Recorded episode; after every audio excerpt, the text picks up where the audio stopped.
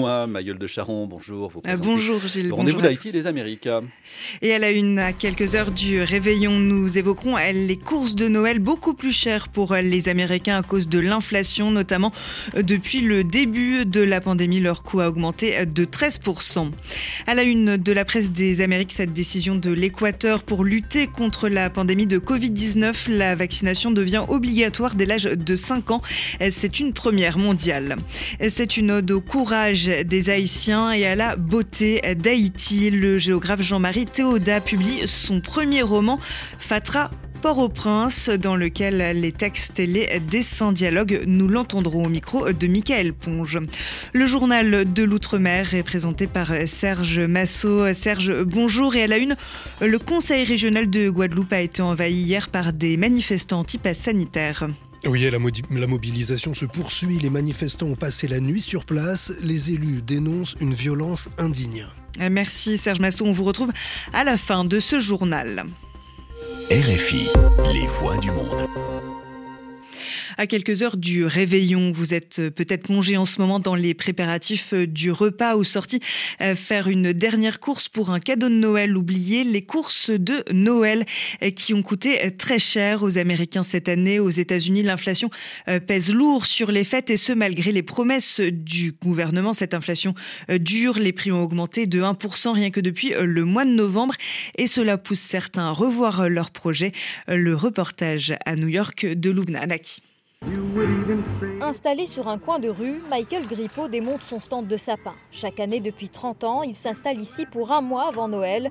Cette année, il a dû augmenter ses prix à cause du coût de transport plus élevé. Ces coûts doivent être répercutés quelque part, mais comme on préfère éviter de faire payer 20-30% de plus aux clients, on essuie quand même des pertes. Et le sapin de Noël n'est pas le seul à coûter plus cher, en cause l'inflation et les problèmes d'approvisionnement. Certains ont dû faire des choix pour ne pas dépasser leur budget. On a limité nos achats. Ce ne sera pas un Noël avec beaucoup de cadeaux.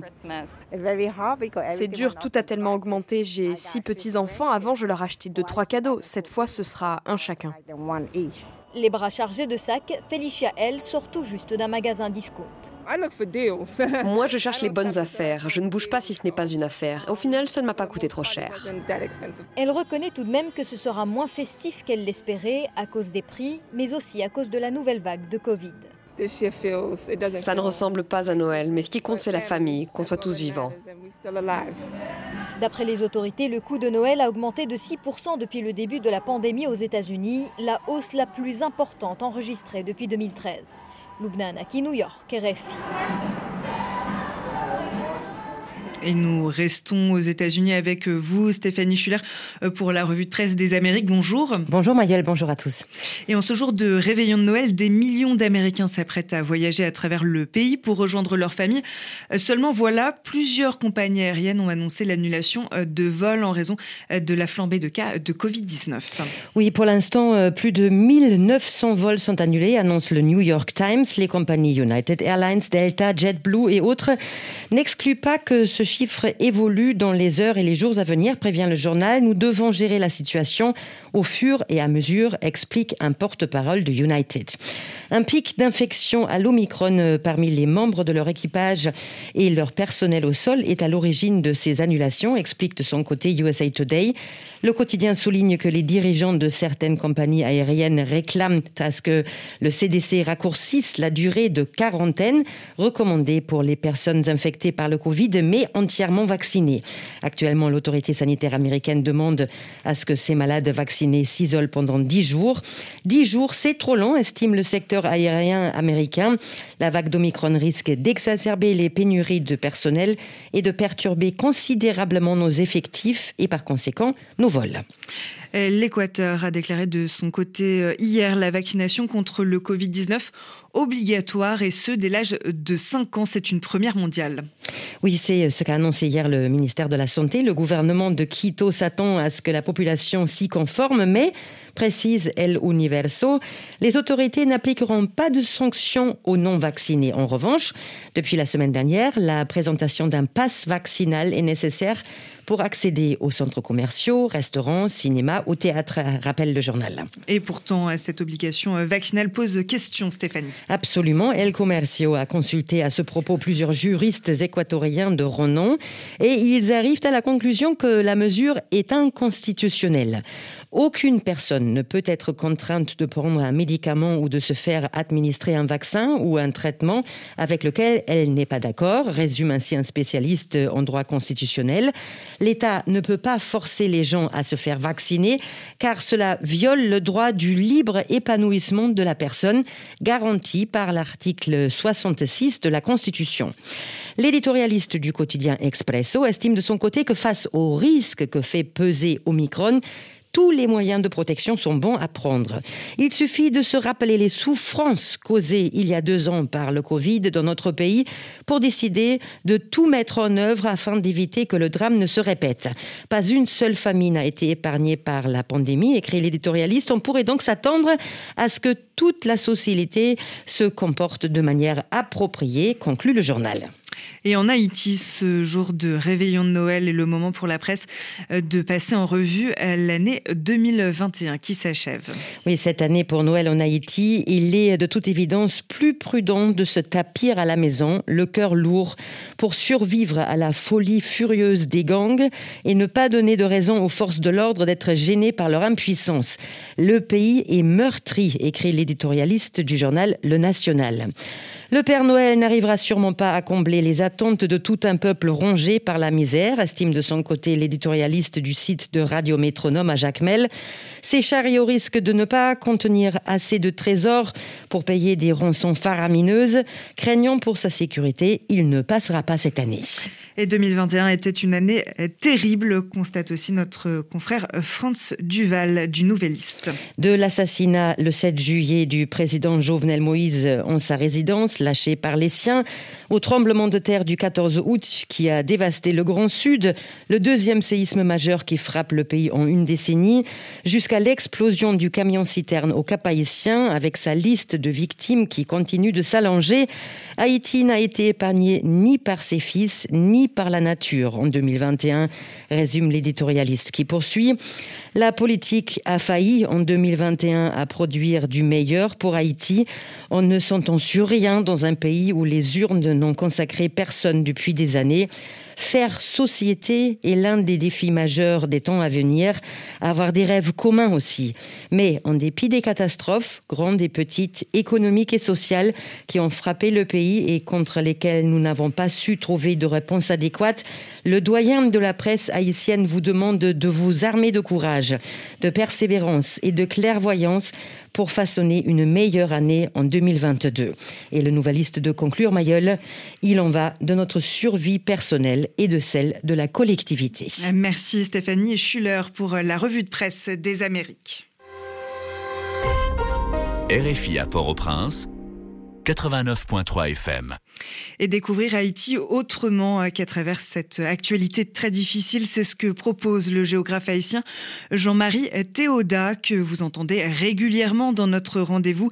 Il signe aujourd'hui son premier roman de fiction, Fatra Port-au-Prince, aux éditions Parole. Dans ce roman, il fait dialoguer ses textes et ses dessins. Une ode au courage des Haïtiens, à la beauté de ce pays, une série de souvenirs imaginés ou reconstitués, une traversée d'Haïti teintée de nostalgie. Jean-Marie Théoda est aujourd'hui au micro de Michael Ponge.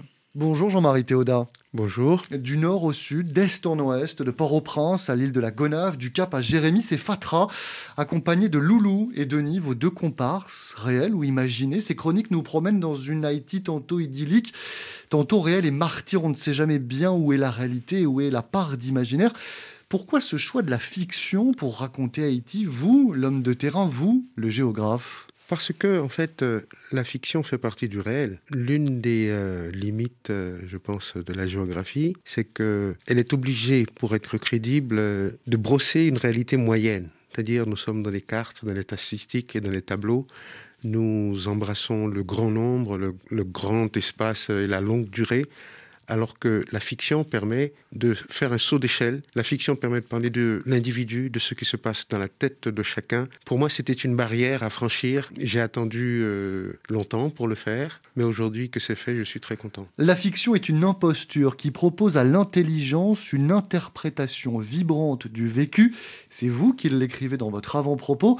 Lorsque la somme des savoirs amassés sur un terrain ne suffit pas à rendre la complexité du réel, c'est en effet ce que vous nous dites, est-ce que c'est une volonté donc de votre part de mieux rendre compte de ce qui n'est plus et ou de combler peut-être aussi euh, des souvenirs qui ont pu s'effacer C'est ça, c'est-à-dire que l'écriture a une vertu mémorielle. J'aime beaucoup cette phrase de Lacan qui dit que la culture, c'est la mémoire de l'intelligence des autres. Donc on pourrait dire l'écriture, c'est la mémoire de l'intelligence de chaque jour. Et c'est aussi parce que j'étais confronté comme géographe, et je le suis encore comme enseignant, comme chercheur, au caractère presque mortifère du savoir que je partage. Lorsque j'ai fait un cours en géographie et que j'ai expliqué à mes étudiants que le pays est pauvre et que nous avons euh, un taux de mortalité infantile de 75 pour 1000 qui est le plus élevé de la Caraïbe, etc., je donne une vision moyenne qui euh, ne permet pas de saisir la complexité de la réalité individuelle. Et puis surtout, comment, dans un ouvrage, par exemple, sur l'économie, sur la politique. Où est la place pour euh, parler euh, du bonheur? Où est la place pour parler de l'amour, de la fantaisie? Et, on le ressent dans vos écrits, Jean-Marie Théodat, mais en même temps, tout ça est toujours teinté d'une certaine nostalgie un peu triste. Est-ce que vous êtes d'accord si je le lis comme ça, en tout cas? Bien sûr. C'est-à-dire que en fait, le défi, c'est de surmonter cette tristesse. C'est de dire que derrière le paravent commode d'une Haïti détruite et pauvre, il y a une complexité beaucoup plus diffuse et que seule la fiction permet d'attraper. Et ce qui est intéressant, c'est que tout ça, toutes ces difficultés, euh, vous ne les niez pas. Par exemple, quand vous parlez de politique. Vous évoquez 2018 et la mobilisation citoyenne euh, par rapport au scandale Petro-Caribé. Quand vous parlez euh, du séisme de 2010, c'est le souvenir d'une femme qui vous revient. C'est aussi une manière pour vous de mettre en avant la beauté, mais aussi la résilience du peuple haïtien, peut-être aussi à travers toutes ces difficultés.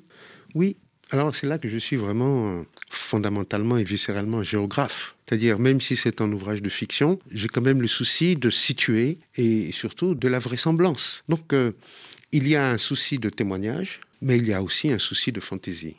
Témoignage, je rebondis sur ce mot, euh, témoignage à la jeune génération. Vous écrivez en parlant d'Haïti, libérée de tout esclavage, elle se tient debout pour avancer, la tête haute sur les chemins de l'histoire. Résilient, je le disais, et message aux jeunes qui pourront vous lire et qui sont pris dans ce marasme C'est un cri d'espoir. C'est un signal pour euh, ne pas perdre euh, courage. J'aime beaucoup cette phrase de Goethe qui dit L'instant qui passe est de l'éternité à condition d'avoir euh, un regard stable sur le passé et à condition d'avoir le courage d'affronter l'avenir. Dans ce cas, l'instant qui passe est de l'éternité. Et bien, pour que cette éternité advienne, il faut que nous sachions témoigner de ce passé, de l'assumer, et il faut encourager encourager au sens euh, donner courage aux jeunes pour leur dire que nous avons un pays euh, magnifique, nous sommes un peuple libre, nous sommes un peuple pionnier. Il a fallu prendre les armes et défendre des droits, des droits universels que d'autres peuples vont découvrir après nous. Et c'est dans la conscience